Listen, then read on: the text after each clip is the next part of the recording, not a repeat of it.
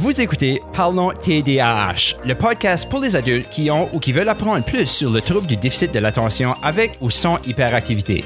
C'est moi, Marcel Richard, votre animateur, et je vous apporte des témoignages d'expérience de gens comme vous et moi, des avis d'experts et des trucs et des astuces pour mieux gérer le TDAH. Alors merci d'être là avec moi et on y va.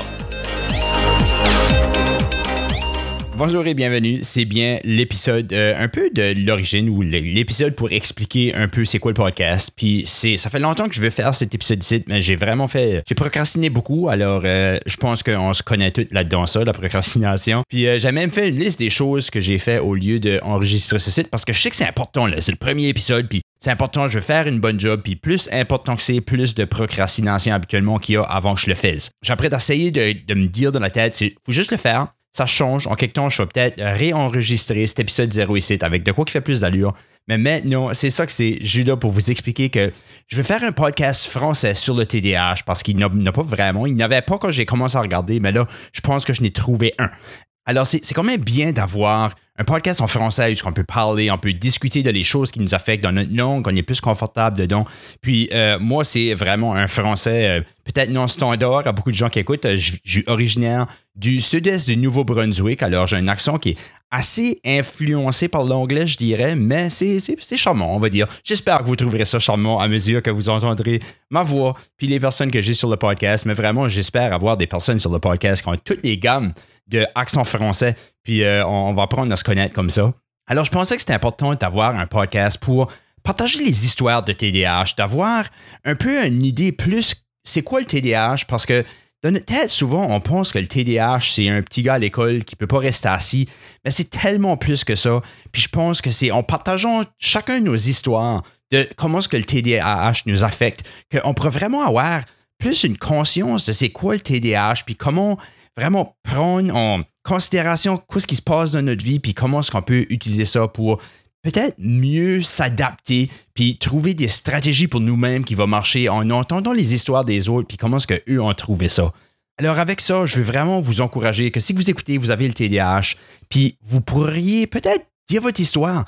J'apprécierais vraiment grandement ça parce que vous écoutez possiblement parce que vous voulez entendre les histoires, mais maintenant, il n'y a pas beaucoup des histoires. Alors, faut les créer. si vous voulez être un des pionniers à créer votre histoire sur Parlons TDAH, j'apprécierais vraiment ça. Si vous voulez me trouver sur le groupe Facebook de Parlons TDAH, on fera ça arriver.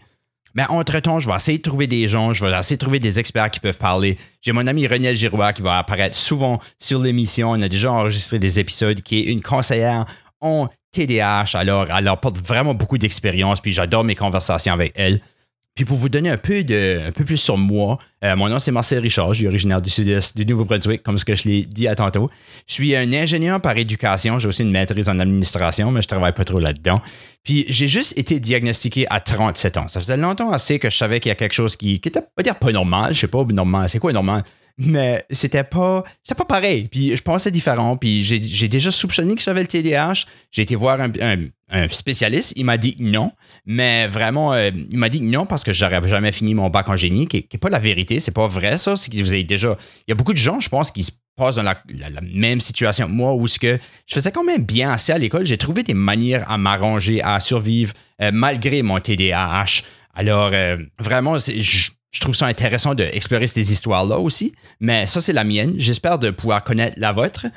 Puis vraiment, c'est pas mal ça que c'est. C'est ça que l'épisode d'introduction. J'espère que vous allez continuer à écouter. Le premier épisode, c'est l'épisode qui a vraiment tout généré cette, euh, ce podcast ici. Vraiment, c'est un, autre podcast. Puis je vous invite à l'écouter.